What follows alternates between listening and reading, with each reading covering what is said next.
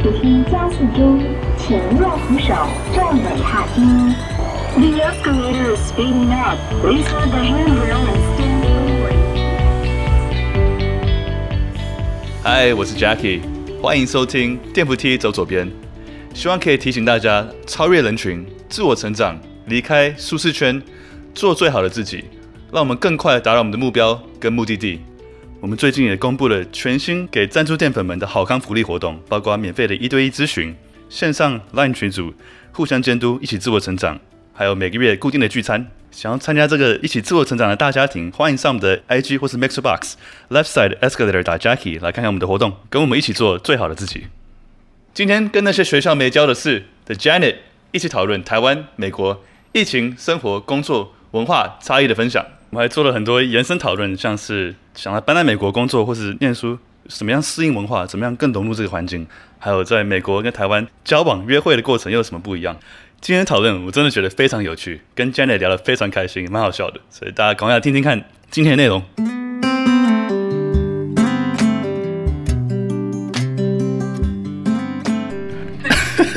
欢迎收听。先给你主持好了，先给你主持。你确定好？OK。对。好，如果不行的话，你再你再你再接棒。不会不会，我觉得你很可以。谢谢你这么相信我。欢迎大家来听我们台湾、美国疫情、生活、工作、文化差异分享。然后今天是跟那些学校没教的事的 Janet 一起合办的活动。我是 DMT 走左边的 Jackie。DMT 走左边是一个自我成长、离开舒适圈、做最好自己为主轴的 Podcast。然后我们会做人物专访，还有读书会 Q&A。啊、呃，然后这是很特别的一集，就是很荣幸邀请到 Janet 跟我一起聊台湾跟美国这些疫情、生活、工作、文化差异的分享。好，Janet。好，大家好，我是 Janet，然后我是那些学校没教的事的节目主持人跟创办人。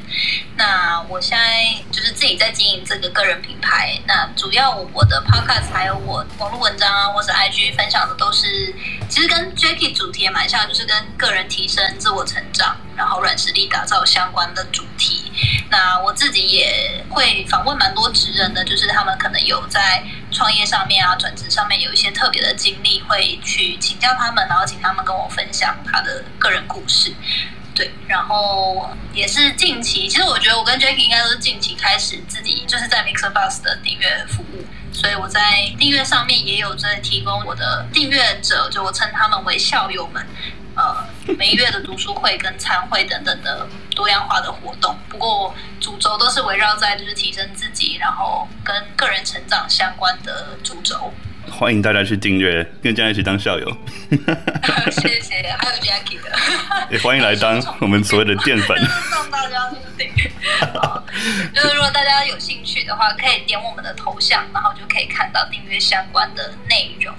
那我觉得今天其实可以跟 Jackie 聊，我们两个当初也因为 MixerBox 所以认识彼此，然后我觉得我们会想要聊这个主题，就是台湾跟美国在疫情、工作还有生活上的文化差异，是因为我自己之前就大家应该知道 Jackie 现在在纽约，那我自己本身是过去七年在旧金山，然后。就是也在过皮兹堡念书跟工作，那也是在软体科技业。那因为去年九月的时候，就是因为疫情，然后就决定搬回台湾。所以认识之后就觉得，嗯，现在可能台湾跟美国的状态就是还蛮值得来聊聊近况的。然后尤其近期就是台湾疫情又回温了，就感觉我们可以聊聊各自现在的生活状况跟观察这样。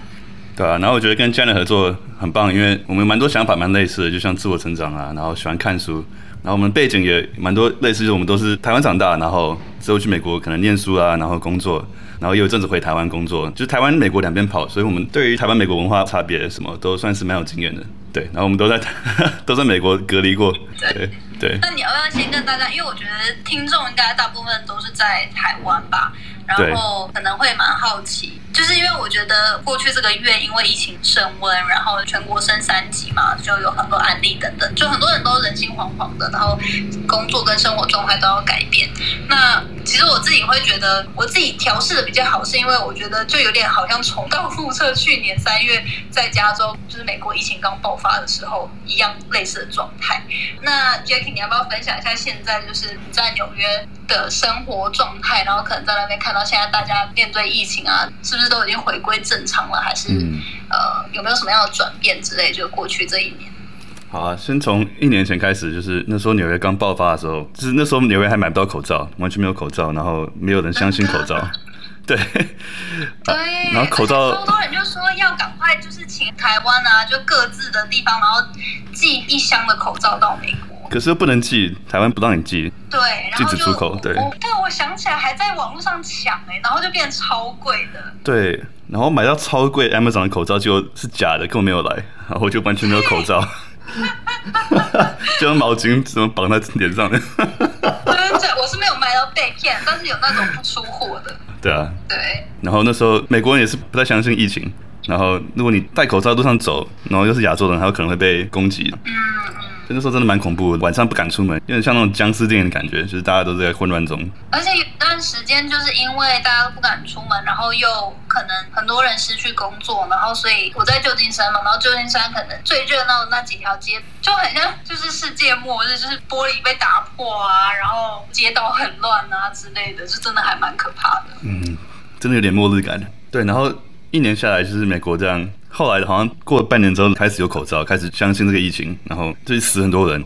到现在快转一年，就现在美国状况就是疫苗，我记得是三四月开始打的，然后打到现在好像美国七成以上的人都有打过至少一剂的疫苗。嗯嗯嗯嗯。然后以现在纽约状况来说，算是可以说是几乎完全恢复了，就是已经恢复正常。那工作上来说，是大家可以回归正常上下班吗？还是说你还要 work from home 也可以？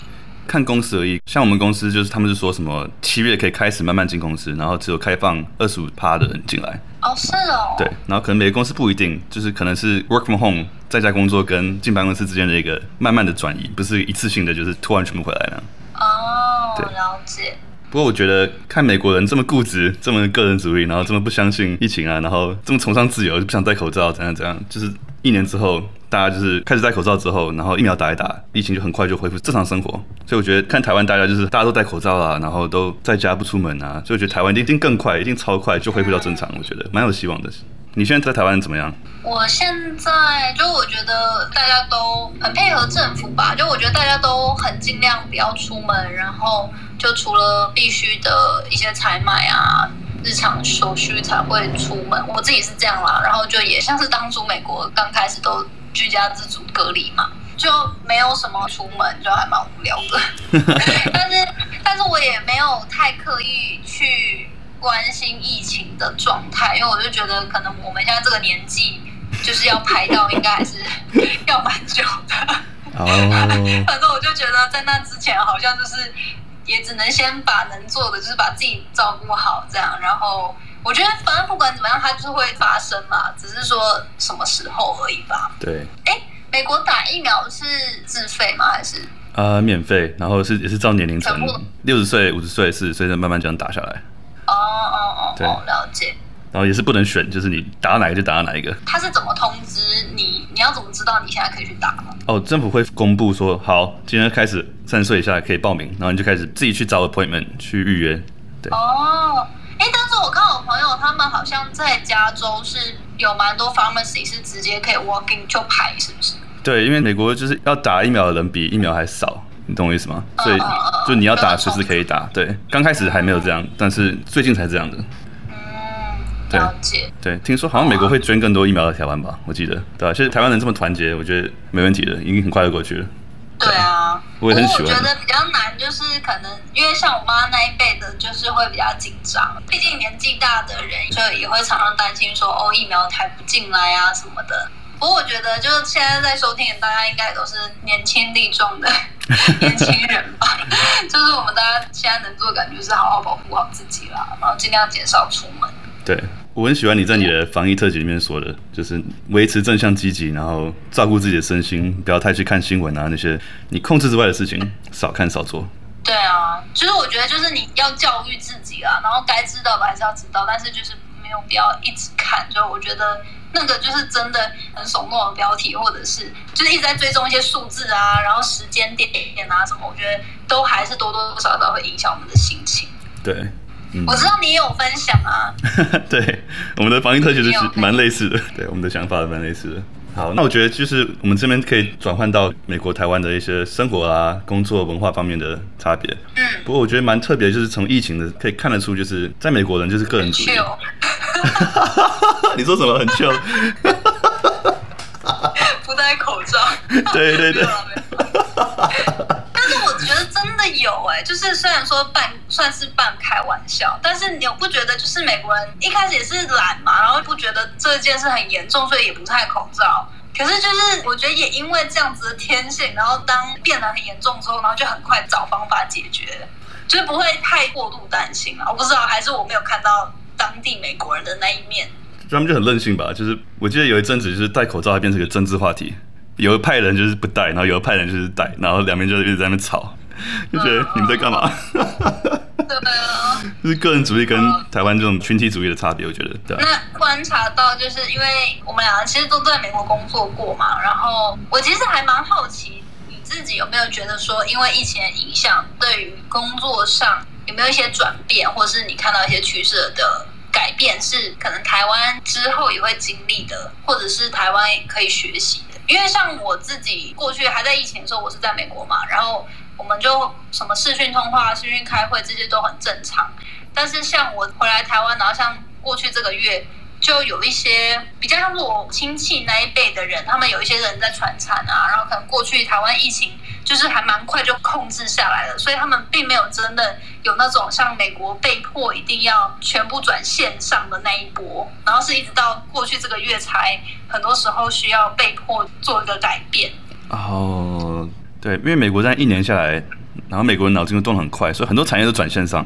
对，算是一个就是技术进步的一个加快速度的 trigger 那样。嗯嗯。就突然大家都要转型。对啊。蛮有趣的。那你当初就是因为我知道你过去也有一段时间有 work from Taiwan 嘛，work from home。你跟你的公司同仁除了就是线上会议之外，有没有？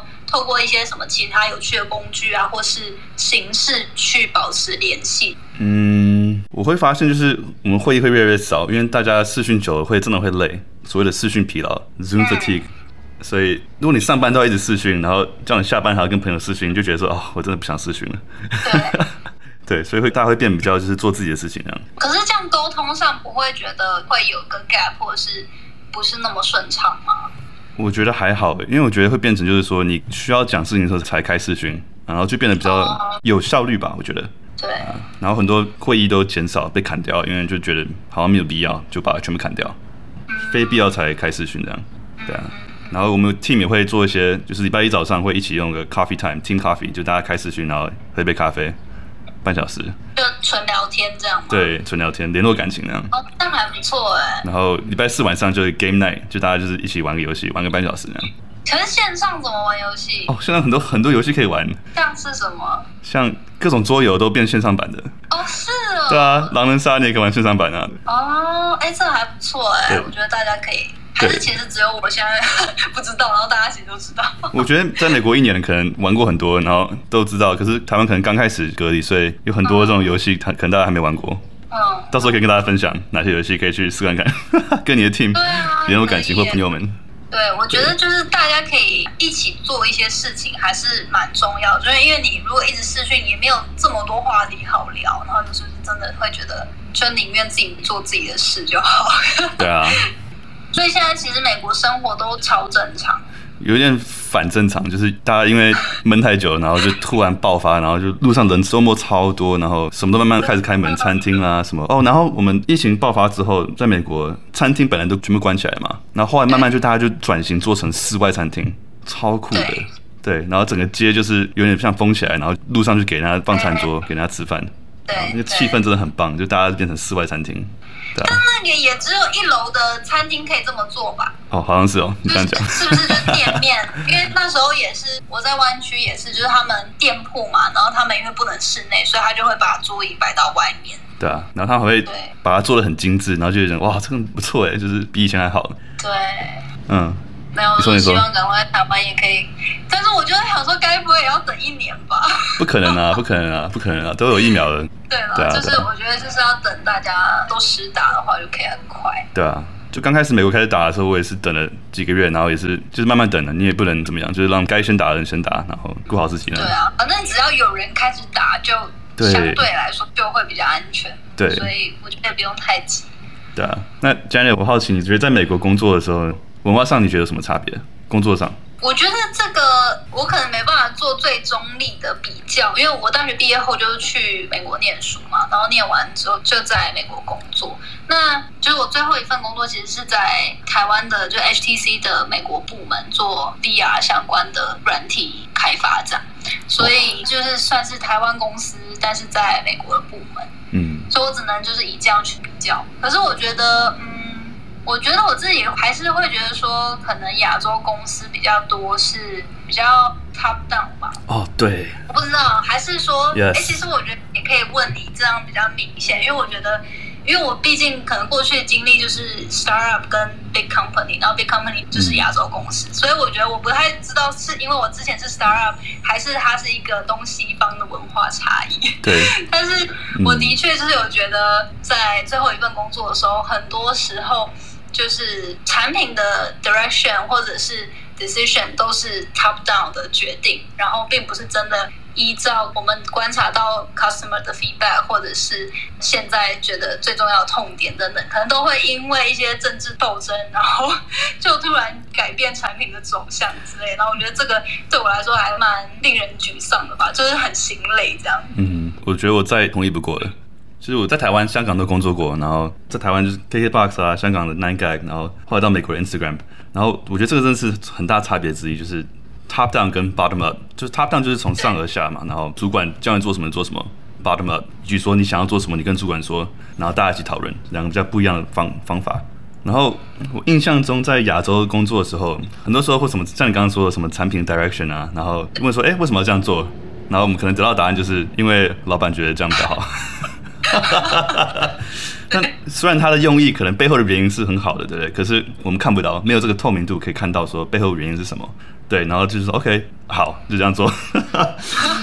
然后，但是那你在 Instagram 是真的会很多决策是可以背上，比如说 engineer 的观察或者是一些数据而决定之后的开发方向。哦，几乎都是 engineer 自己决定的。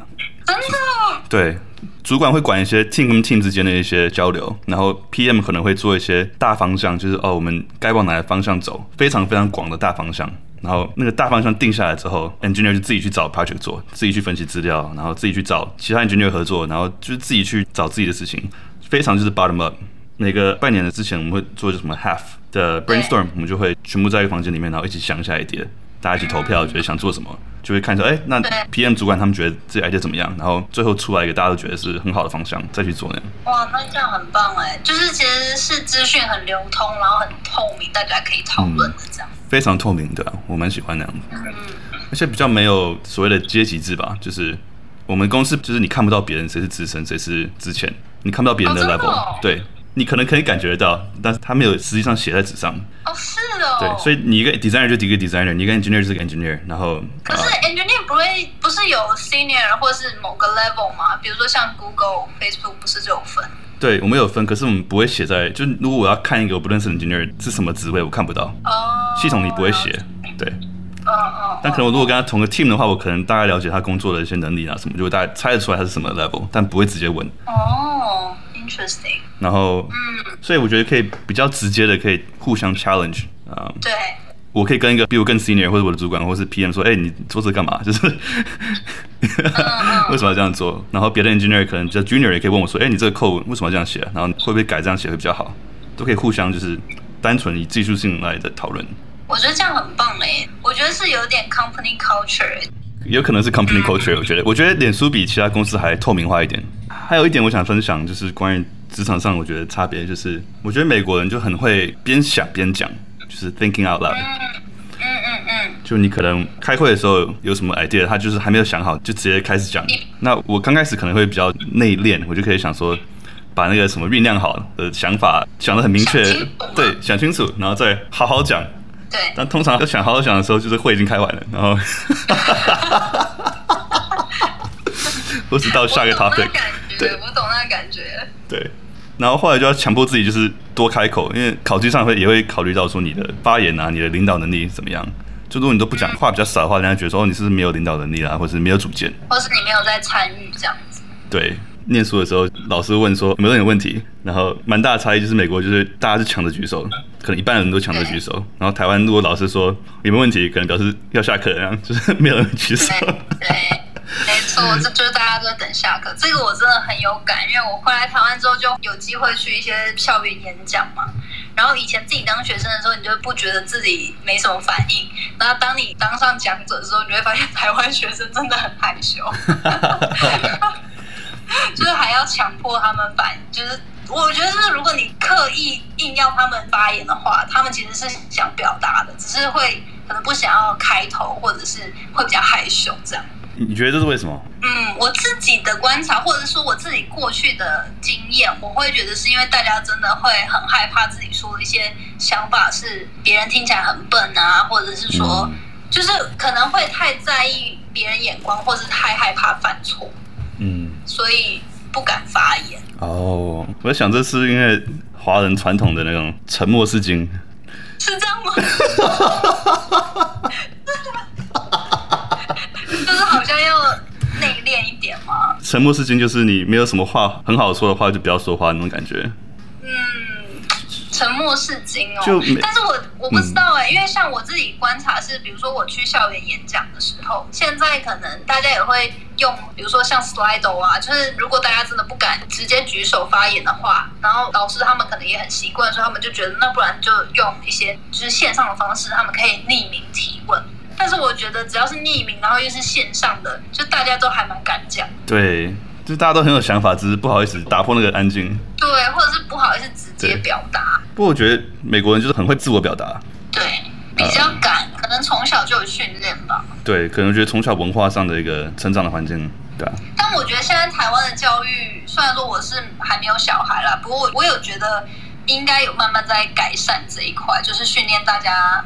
更敢于发表啊，然后就是不会说只着重于学科训练，也会累积大家其他相关的技能等等。嗯，美国人讲话比较直接，然后台湾会比较委婉一点。这个其实我有上另外一个 podcast 节目，然后有在讲就是沟通这一件事。我那时候跟另外一个来宾，他是在加拿大长大，然后他是后来成人之后回来台湾，然后现在就定居台湾，然后我们就有聊到这一块。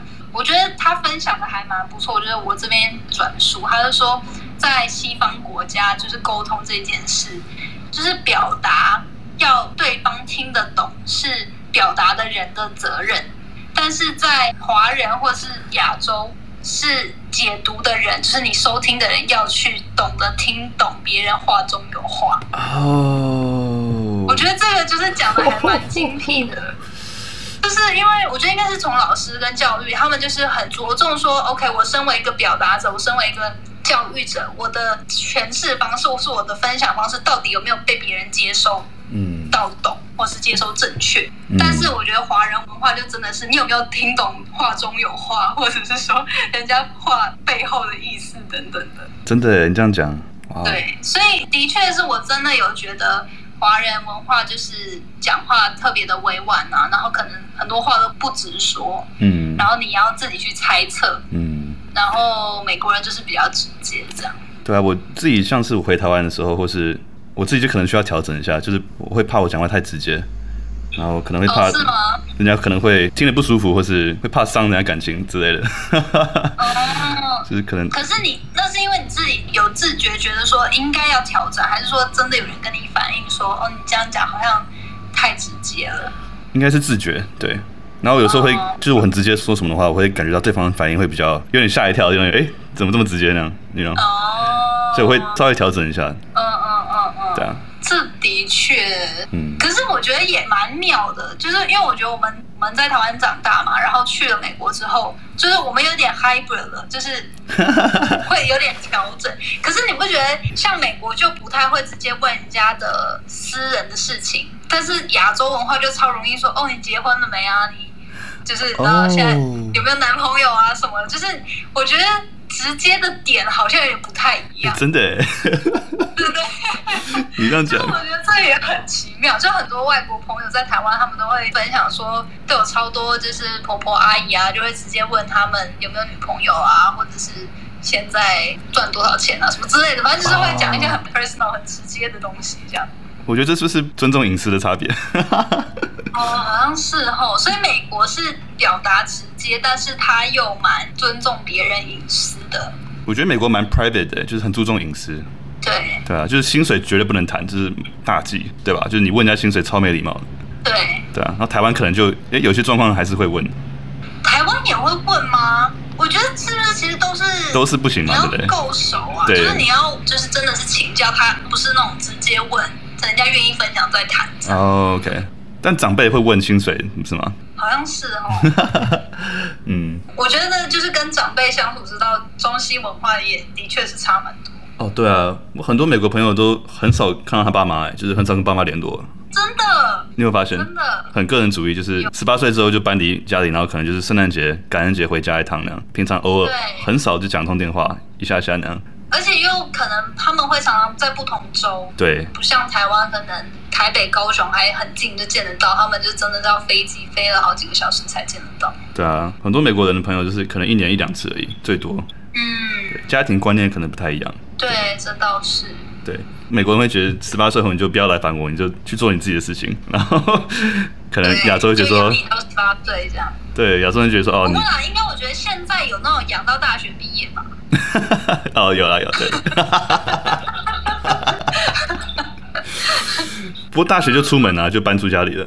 对啦。嗯，不过美国蛮多学费都是用贷款的，student loans 很多人就学生贷款。太贵。爸妈不想承担，就给小孩自己承担那样。嗯嗯。对啊，所以这个不太一样。不过说到这个，我们就是感觉也可以顺便问，就是因为像我是因为我没有美国身份嘛，所以我当初就因为疫情啊，然后就多方评估之后就觉得，嗯，不然就还是先回台湾好了。那你你现在在美国待多少年了？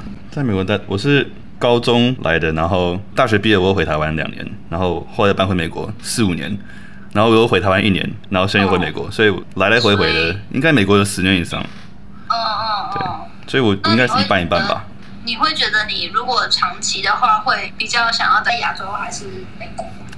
我这个问题就是很常考虑，然后很常出现这个问题，自己内心的问题。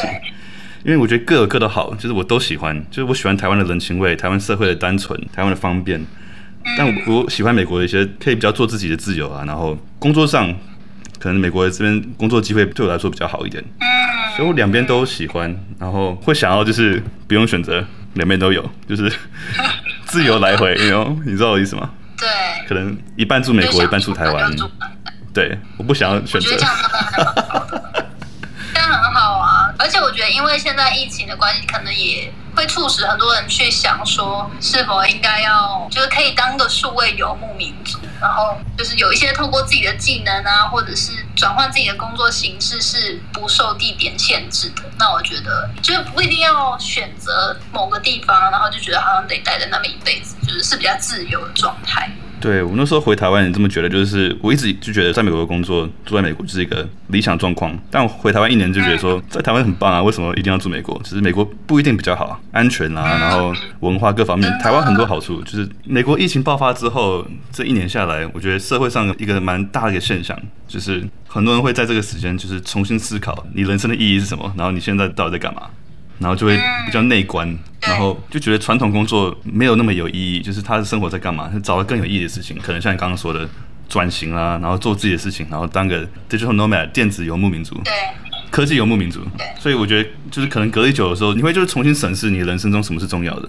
当你的正常生活被夺走的时候，你可能你的 paradigm，你的一些思考的一些 perspective 就会 shift，就会变。嗯，很多人就因为这样，就是啊离职啊，然后做一些不同的事情，做一些很大很大的人生改变。所以我觉得这个现象蛮有趣的。对，我觉得也蛮合理的。而且因为可能尤其疫情，就是除了你独处的时间增加了，就是你必须一直关在家里嘛，然后你就必须去思考很多事情。然后可能因为有些人可能失去工作，然后有些人甚至是失去亲人啊，或者是我觉得只要面对一些生离死别的时候，就真的会。提醒我们不要就是陷入一个好像你没有认真在过生活的状态，然后会稍微可以跳脱一下，然后去思考说到底对自己最重要的是什么。这样你说的太好了。对吧，没有，因为我自己就是我觉得我自己也是因为疫情思考了很多，然后那时候要决定搬回来台湾，其实也。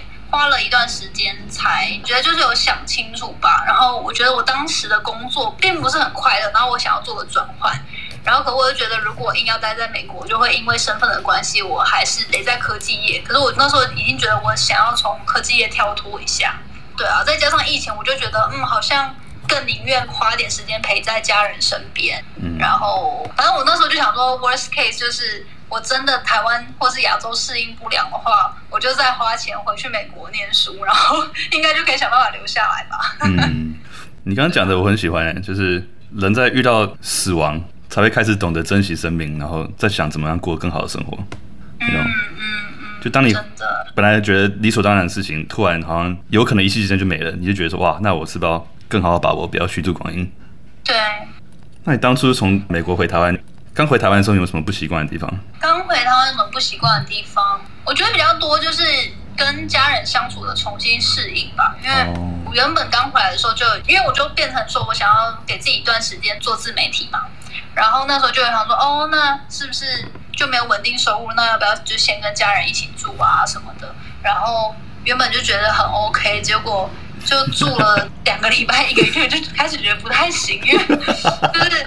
就像我自己就在外面生活太久，嗯，然后有自己的一个模式，然后像我家人他们也有，我没有跟他们住在一起的很长一段时间，他们自己习惯的方式，所以就会变得你要重新适应那种你已经长大成人，然后你有自己一套生活习惯的时候，然后跟他们重新相处的感觉，然后我觉得有很多也是那种。在沟通吧，因为你不觉得就是跟亲人都是有一种距离就带来美感，就是对彼此都比较包容。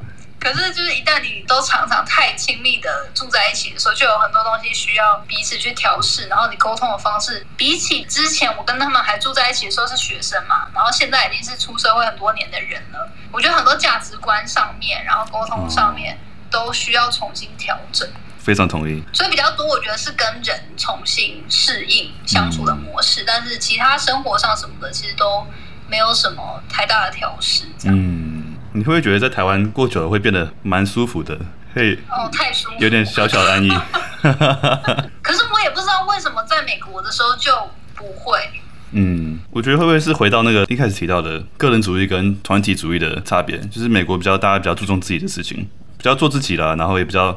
会去追求自己想要的目标，可能在亚洲就比较说哦，可能看家人想做什么，然后朋友们想做什么，就比较团体行动，然后团体思考一点，有好有坏吧？我觉得。你说可能就是，如果你太适应台湾的生活步调，然后可能有时候自己想做的东西啊，或者是想追求的一些事情，就有可能不会想要去做了，这样。或者可能你的时间就被很多不同的人来来索取 瓜分，分，对对对。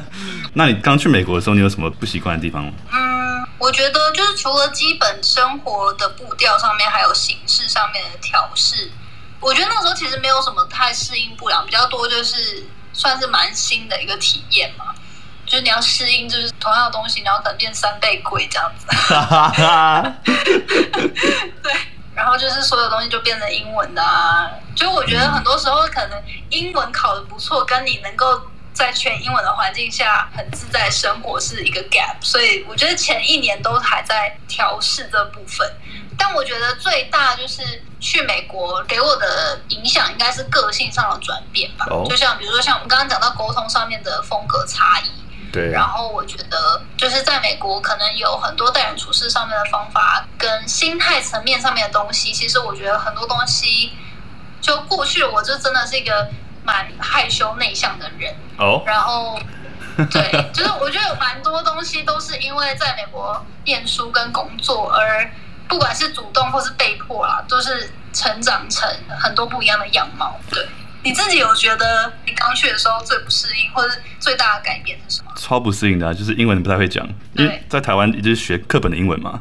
对，啊，然后像你刚刚说的，真的跟讲出来有差，就是就没有人会说什么 “Hey, how are you”。I'm fine, thank you. And you?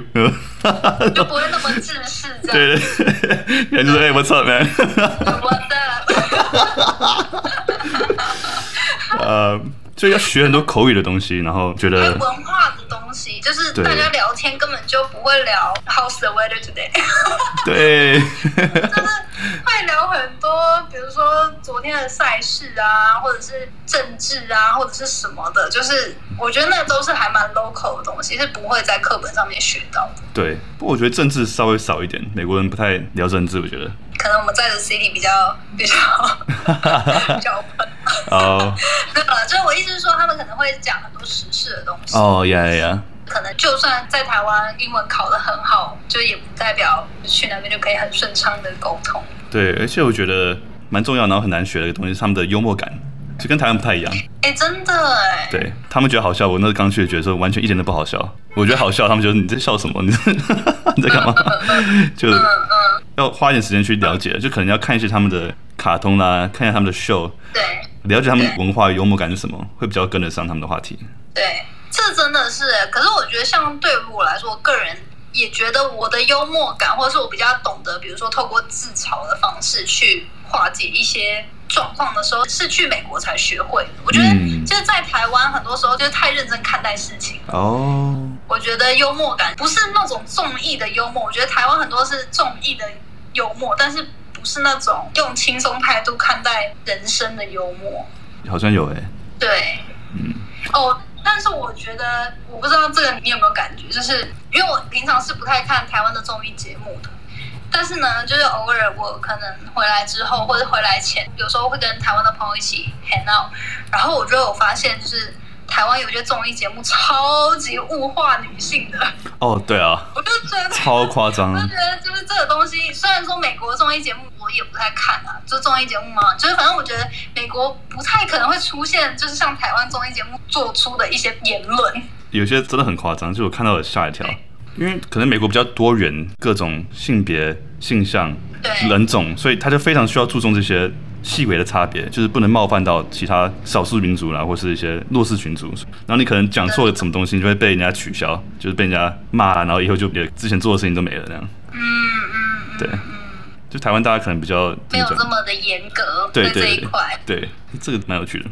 我有个听众问我说，我觉得这个蛮有意思。他问我说，到美国的话，怎么样融入他们的生活，融入他们的社交圈？我我可以先分享一个，然后但我也蛮好奇，就是听你的经历的。嗯哼。我觉得我自己当初的方法，我有点算是被迫，因为我当初去的系所，就我念的硕士的系呢，是几乎没什么华人。可是因为其实如果你到美国念书、念硕士的话，其实很多时候一个硕班可能有超多比例都是华人的。那我觉得我那时候我的系所是，呃，首先华人比较少，然后再来是他会强迫我们不断的分组跟不同的人。合作就是做一些 project，所以我觉得那时候有点被迫，就是没办法跟台湾的朋友 hang out，然后就是要跟其他同学合作，所以就是有一种要强迫沟通，不然你就做不出东西来的这个坎。但呃，我有蛮多朋友是是台湾人，然后他知道自己的英文不好，然后他为了想要让自己的英文增进，然后可以更融入当地的人，所以他。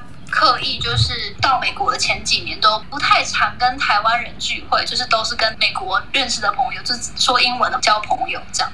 嗯，我其实刚开始来美国也是这样耶，因为我看到很多可能是移民的，然后他们就是在美国可能待五年六年，然后他们英文还是很不好，我觉得很奇很奇怪，就为什么你高中的时候你可能国中高中就来了，你为什么还是没有融入刚来一样？但是我发现他们就是可能整天就跟讲中文的人 hang out，就是除非必要，其他时间讲中文。这样就成长就会比较慢，然后我那时候就是强迫自己不太跟讲华语的人相处，然后英文就进步比较快，就比较懂快融入。对对对。不过我觉得有一点，我觉得也是一个蛮有用的，就是我觉得自信很重要。所以我觉得很多可能刚去或是去一阵子的，可能会觉得说哦，自己可能讲话没那么顺，或是有时候会讲错，或是有一点口音，然后会不敢讲，可能就是比较呃害羞啦什么的。那其实就是外国人他们根本不在意这些东西，就是会在意你自己口音的只有你自己。嗯，真的。就只要你敢讲，你敢表达，你敢在他面前就很有自信的讲你想讲的话，就是大家都会听。他可能如果第一次没有听懂，他会问你说：“哎、欸，你刚刚讲那个我没有懂，你再讲一次。”真的。所以如果你自信的做自己，别人也会看到你的自信而尊重你、接受你，然后会有时候觉得是你很有特色，会反而很喜欢你，觉得哦，你这你这个人很有趣，就是讲的话跟我们不太一样，然后你很有自己的想法，觉得 OK，you're cool，you're cool，you're different，you know。我觉得有自己的声音，或者说有自己的特色，或者知道自己的长处啊，或你喜不喜欢什么，这件事还蛮重要的。因为我可以想象，就是当初的我，就是听到说哦要有自信这件事，我觉得我的脑中也会希望自己有自信啊。可是就是自己就会太 self conscious，就是那个讲的不好。但我觉得。可以帮助自己的一个心态，有点像你可以去想说，其实如果说你对于某些东西很感兴趣，像我有很多朋友，他们是尤其男生嘛，男生不是都很爱看 NBA 吗.然后我就有朋友，他是英文虽然不好，可是他知道那个球员呢、啊，因为他看了很多年了嘛，然后他就是可以用很简单的英文，就是去讲说，哦，he sucks，或者什么。但是我觉得是一旦你跟美国的朋友找到一些共鸣。点的时候，你就可以就是先有个切入点，是大家愿意听你分享的，然后你也可以表达一些自己意见的，然后你也听得懂他们在讲什么的。就我觉得就是一个很棒的切入点。然后对女生来说，可能你可以就是有一些其他插品嘛，就也不一定是要篮球什么。但我觉得就是找到一个你们都感兴趣，然后或者是你有特别有发挥空间的主题，还蛮重要。就比较可以不要着重在。自己英文可能没有表达的这么完美，而是可以只要你能说出一些别人也感兴趣的东西，我觉得那就还蛮能有成就感的。真的，真的是，我觉得你说的太好了。我刚开始在美国高中的时候，是因为那时候打篮球队，然后不太会讲英文，可是真的要打篮球、讲篮球，我没问题呢。其实很多时候是靠篮球交朋友的。别人觉得这个人讲话听不懂，跟他篮球还蛮强的，就 OK，可以跟他做朋友。而且我觉得男生就是还蛮能透过运动交友，就他也不用真的说说太多，可是就是有蛮多一些机会，嗯、还是可以交到朋友。对啊，就是以兴趣出发，就是很好的，找个共同点。对，对，真的。摄影啦，什么都可以，画画啦，跳舞。哦，跳舞也是个很好的交朋友的方法，因为你就是肢体语言多说。哦，对耶。对。而且那时候我们其实也还蛮常做一些。呃，就比如说，可能有一些人他们是葡萄牙来的人啊，韩国人啊，台湾人啊，什么，反正就是我们会各自用各国我们自己的语言做一些交换，就可能教彼此就是当地语言的脏话啊，或者是 那些好笑的、比较难听的或好笑的 phrase 之类的，就是片语用法之类的。嗯。然后我觉得这个就是，就是如果说他虽然是美国人，然后可能他对于中文有兴趣的话，你教他一些比较有趣的东西，对他来说他会有兴趣跟你多认识，这样。对啊，我觉得跟其他国际学生来往也很好的方法，因为大家可能都是英文都在练习中。对，大家都有各自的口音。对，互相取暖，然后 交换一下文化交流，还蛮好玩的。对 对。但我觉得这个蛮有趣，因为可能因为像刚刚说的，你可能讲话比较没有自信，你就比较害羞，然后话比较少，然后可能有什么生活上就是轮到你的机会就比较少，讲话机会比较少，觉得说哦会不会是因为种族啦？可是很多时候是自己想象的，就是如果你自己对号入座这样，对，那你就是一个恶性循环，就觉得说哦他们对我不好，那我就越害羞，然后我越没自信，然后就越觉得他们是在歧视你或干嘛，然后你就越没自信这样子。对，所以我觉得我觉得好像真的是这样哎、欸，不是说所有的 case，但是我觉得我蛮多时候是这样。对。而且就是，其实很多人其实也会问我说，在美国有没有经历？然后我觉得我自己算是蛮幸运，没有经历到。但是有时候可能我觉得也跟你刚刚说那个心态蛮像，就我自己很多时候觉得比较不会对号入座，就不会太敏感去过度解读一些状况。嗯。然后我觉得就是，就连我们在台湾本土也很多时候会有歧视的，就是大家不知道怎么正确应对，而造成可能伤害到彼此的状态。所以。就是去海外文化差异啊什么的，多多少少你可能会有一些比较不好的经验，但是就是你去怎么样面对跟化解比较重要。嗯，真的。你自己有经历过什么？就是你觉得有比较不好的经验吗？刚开始在高中的时候，可能有一点，因为那时候我可能刚去，然后真的是很不懂路，然后英文不会讲，嗯、然后我打篮球的时候就有人说我是什么姚明，我觉得蛮好笑的。就就哎又要我操要，这个是不是很 racist？但是我那时候也没有想那么多，我没有往那个方向想。可能因为我叫 Jackie 嘛，然后有人叫我说哦 Jackie Chan，Jackie Chan，Jackie Chan，就是成龙嘛，然后就是很白目。可是那时候比较没有那么政治正确，就是大家会比较开这种种族玩笑。就是那时候我也没有想太多，觉得蛮好玩的。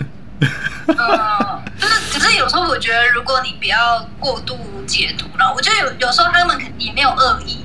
哦，完全没有什么恶意，对啊。对，他可能就是想要找一些共同点，让你可以 relate。但但殊不是，有时候真的也蛮白目。就是其实我觉得，不管你去到哪个国家，都一定会有白目的人。哦，对啊。我自己有时候也会有白目的时候，所以，嗯，所以这时候就是幽默感都蛮重要。我觉得，我觉得去美国之后，幽默感跟脸皮变厚这件事都是还蛮好的训练。脸皮变厚真的超好的，我觉得。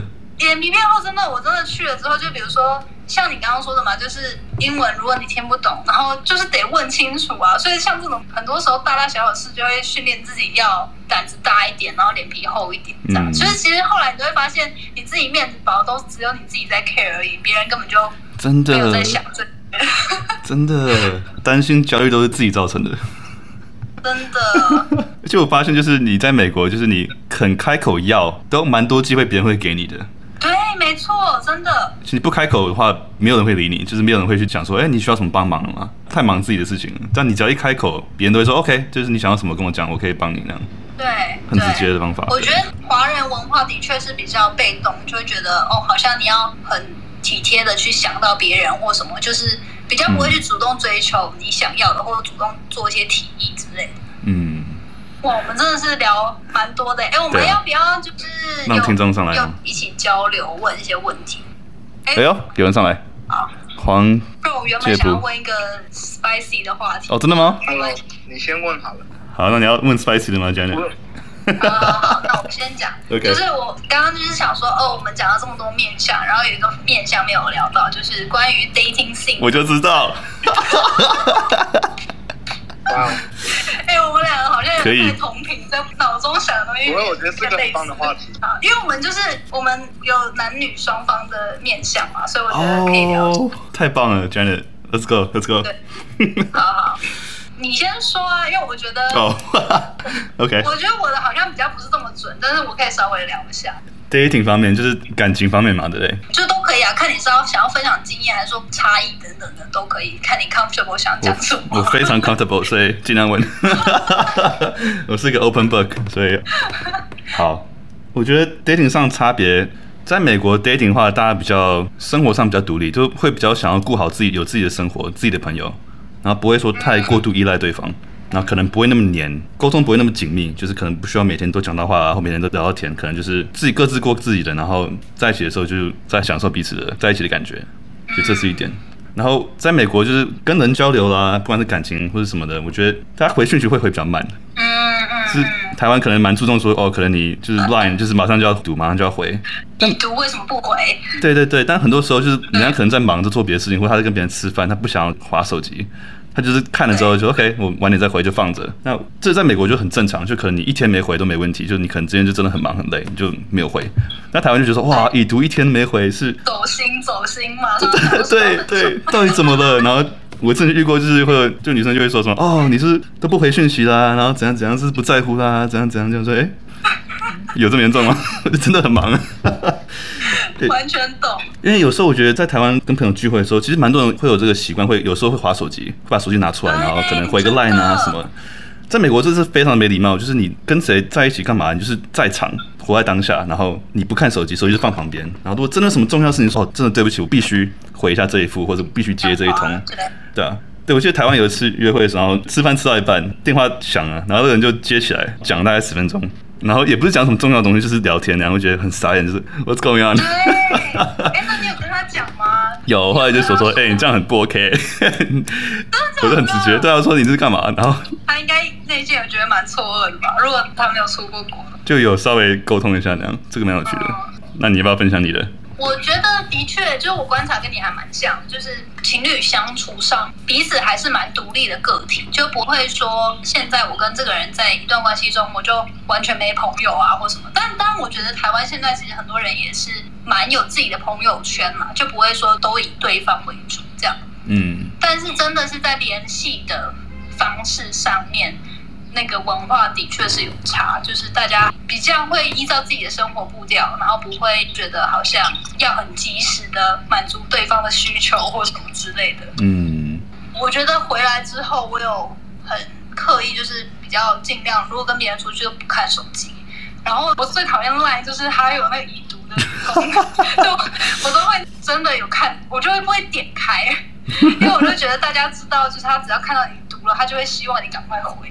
对，对这件事就真的，我可以分享我个人的经历，我可以接受人家已读，但是还没回我，可是我超讨厌那种放超久不回的。那你是讨厌另外一种啊？就是你不喜欢点开这样？对，我宁愿他不要读哎、欸，因为如果他已经看了，然后他又不回，但是我又在等他回的话，我就想说，那你到底什么时候才要回？嗯，我我是觉得就是你开不开是你的事，我去忙我的，你要回再回就好了。但是如果你在等他的答案呢？在等他答案吗？如果是很急的话，就直接打的。啊，是电话的问题。我觉得台湾人比较不敢直接打电话。台湾人真的很讨厌直接打电话，真的，我们都传讯息，不然就是一堆贴图。真的真的，我有觉得大家现在就是，如果你突然打给他，他会吓到。哦，他觉得你干嘛突然打给我？哦。但是我觉得台湾人虽然很密切，可是我们很不容易表达我们自己的感情。我们不知道为什么很容易把我们情绪放在虚拟的世界里面。我觉得我们吵架也是在网上吵很凶，但是平常看到人没什么在吵架。嗯，就是我们情绪不会真的很多。好像是哎、欸。对，我也觉得。大家在键盘上都可以表达的很顺畅。对，我也觉得很多就是可能感情上遇到一些问题、一些误会，就你只要就是用对的态度，然后用理解对方的心情的方法，直接讲今天发生什么事情，让我感受怎样怎样怎样，然后我们可不可以一起讨论一下怎么样避免，或是怎么样厘清一下这个发生的事情的过去，就很容易把一天东西误会什么以后会吵架的事情都解开了。在台湾，可能很多人就是闷在心里不讲。然后，没错，我们就哪一天爆发的时候说，你那天怎样怎样怎样，你那天怎样怎样怎样，说啊你当天干嘛不讲？我最会记仇，你为什么现在还讲？对对，就是当下发生什么事情不舒服就讲出来，我觉得很有效，沟通上啊。我觉得应该是台湾人就习惯比较正面冲突吧，大家都想要当好好的先生，好好的小姐。嗯，就是文化上，我觉得大家会是希望有一个和气的感觉。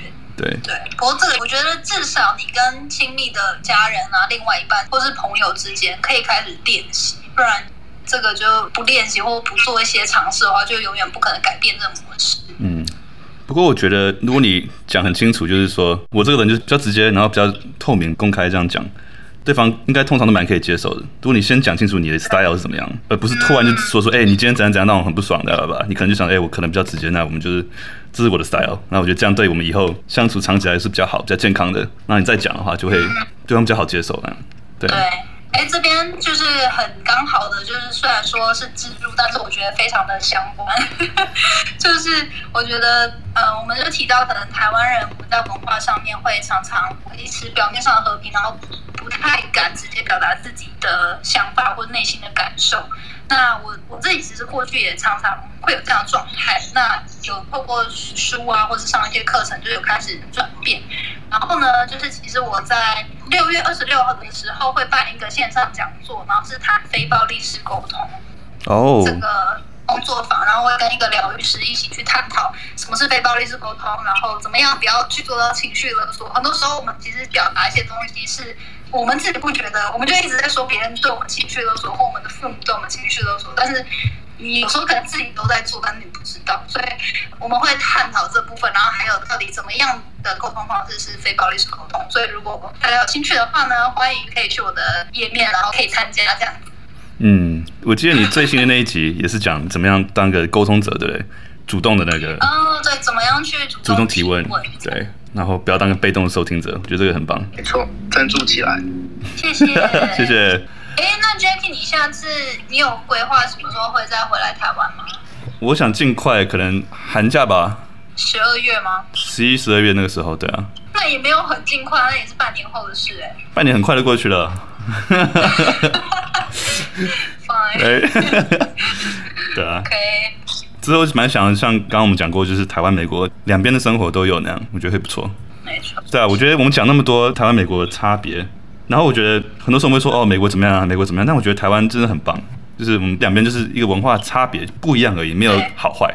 没有比较。像疫情的情况之下，台湾的这种群体主义就非常非常棒。你看，就是美国死这么多人，爆发那么久，然后台湾一整年都没事，就是真的是个奇迹，太厉害了，对吧？希望一起团结，然后可以赶快回归正常。一定很快的，我相信。嗯，大家这么棒，然后疫苗慢慢进来了，OK 的，大家加油，顾好自己，少看新闻，多听听我们的 Podcast，很顺畅。嗯。哎、欸，那如果你就是一切回归正常，你自己如果下一个要去旅游的地方，你想去哪？我想要就是美国每一个国家公园去一遍。哦。对，弄台车子，然后就是露营绕美国一圈。这我下一个想做的事情。哦，我那时候真的就是遗憾，就是搬回来前没办法 road trip，所以我还蛮希望之后有机会可以回去，就是住个几个月，然后就是 road trip 这样。来啊！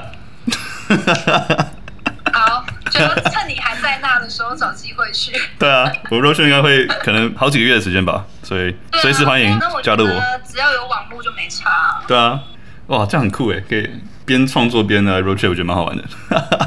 呃，应该很棒。就是如果说你真的有去各个地方，你就一方面记录个 vlog 啊，或者是什么之类的，应该大家都很有兴趣，我也很有兴趣看。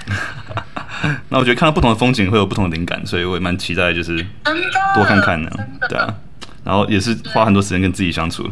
好，那既然没有什么问题的话，那我们就很谢谢大家周五晚上陪我们在这边聊天，聊台湾、美国疫情、生活、工作、文化差别啊、呃，我们真的聊好多，就是。群体主义、个人主义，然后工作上的 top down 跟 bottom up，啊、嗯，还有可能比较直接或者比较委婉的沟通表达方式，还有文化上的一些幽默感，然后可能当到新环境怎么样融入这个环境，学习他们的文化幽默感，然后学英文练英文，然后讲到疫情就是两边的差别，然后讲到什么沉默是金。你怎么都还记得啊？你好厉害！大家可能听到那句都觉得很无言，是教育在在讲什么？是没念书的人。好，那我觉得我们讲那些 dating 方面的，就是约会方面、感情方面，真的是蛮有趣的。对对，那个真的是很不一样。很多朋友就是可能来美国，或是啊、呃，都会觉得这很不习惯，就是感情方面的来往啊，然后交往的方式。嗯，嗯对，我觉得美国这边交往进度比较快，台湾比较慢，你是觉得吗？进度哦，对，没有吧？我觉得是台湾是很快就想要定义关系哦，对对对对，美国的话是可以就是比较有个 dating 的 period，就是我觉得台湾比较是要么在一起，不然就是朋友。对，不知道还是黑跟白那样。没有，我懂我懂，对啊，真的是这样。对，然后美国可能大家就是约会啊，然后看看，然后多相处，再去慢慢磨合，才觉得适不适合，再说要不要在一起那样。对对，就可能会 date 个三四个月，然后常常见面啊，都还没有在一起，然后之后才觉得说，其实我们蛮 compatible，然后觉得说 OK 好，那我就之后再在一起呢。真的过程不太一样。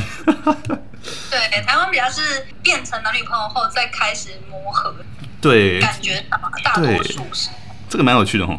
不过我觉得必须老实说，就是我觉得身为女生来说，当然在台湾 dating 会是比较吃香。就是我觉得台湾男生就真的是特别的体贴，然后会很很细心吧。可是我觉得当女生们就是都有自觉的意识，是感情不是全部，就是你也要有自己的朋友圈，你要有自己的生活步调，然后跟。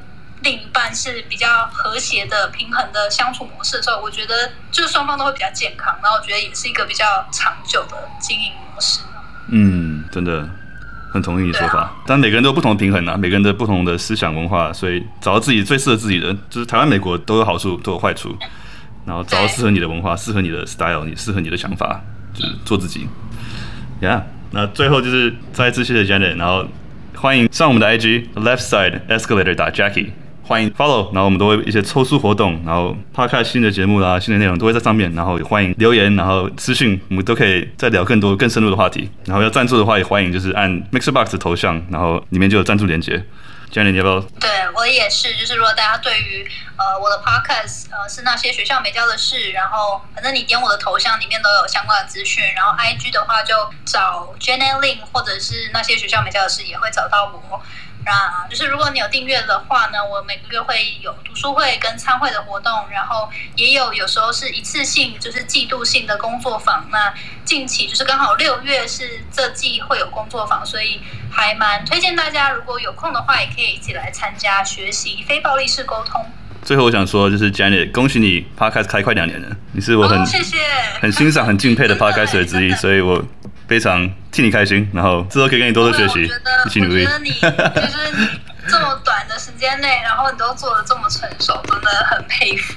没有，之后很希望、很高兴可以在一起合作。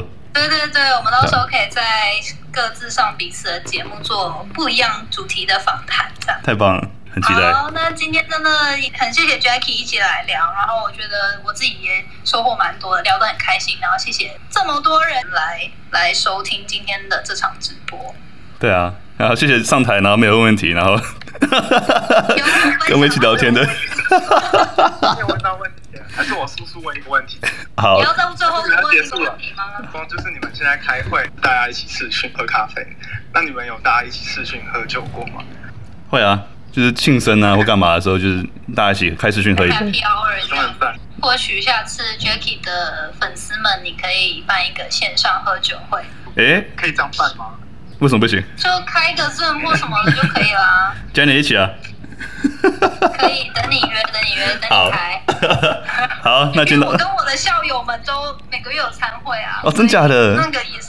对啊，就是餐会，就是我希望可以跟大家就是纯聊天，然后聊一下近况，然后会有主题啦。Oh. 但是主要其实是希望跟大家一起吃饭啊、聊天这样。现在也有吗？线上的？有有有。哇，好，我要来跟淀粉们。所以你也可以试试看，我觉得还蛮好玩的。好，那谢谢淀粉跟校友们，谢谢你们，今天到这边。好，那大家晚安喽。晚安，拜拜。拜。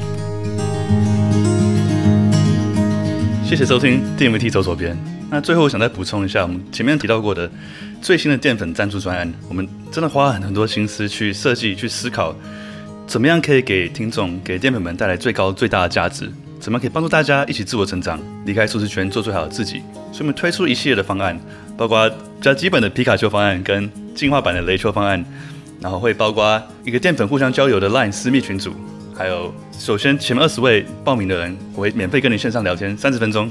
我自己本身也想了解淀粉们、听众们什么样的人，然后有什么样的需求，然后为什么喜欢这个 podcast，有什么方法我们可以帮助你，让你从这个 podcast 或从这个社团里面得到更大的、更大的价值。我目标是想建立一个价值取向，一个大家互相鼓励、分享他们学习我们的知识、一起进步、一起自我成长的大家庭社团。所以建立一个私密的 LINE 群组，就是给大家一个分享、平日分享养成习惯啊，或是边读书边讨论读书会内容的。一个社群，然后每个月也是会固定的线上参会，让大家可以更了解彼此，然后分享近况跟讨论一些相关主题。那会推赞助呢，不只是为了做节目的成本，我更是想要找到一群有相同理念的好伙伴们，建立一个持久、正向、关系紧密的淀粉大家庭，让大家可以做自己，然后互相鼓励、互相学习，然后变成一个大家都得到价值的一个社团。这些赞助内容我花很多心思去思考，也会听着大家回馈，不断去进步。有任何建议，欢迎告诉我。然后最后再跟大家说，欢迎上我们的 IG Left Side Escalator 打 Jackie，欢迎私信我，或是有什么想聊的，欢迎私信我跟我说什么建议，我都非常乐意，非常开心听到你们的声音，因为你们的鼓励、你们的支持，就是我是我创作最大最大的动力。所以再一次谢谢你们。好，那我们下次见，拜拜。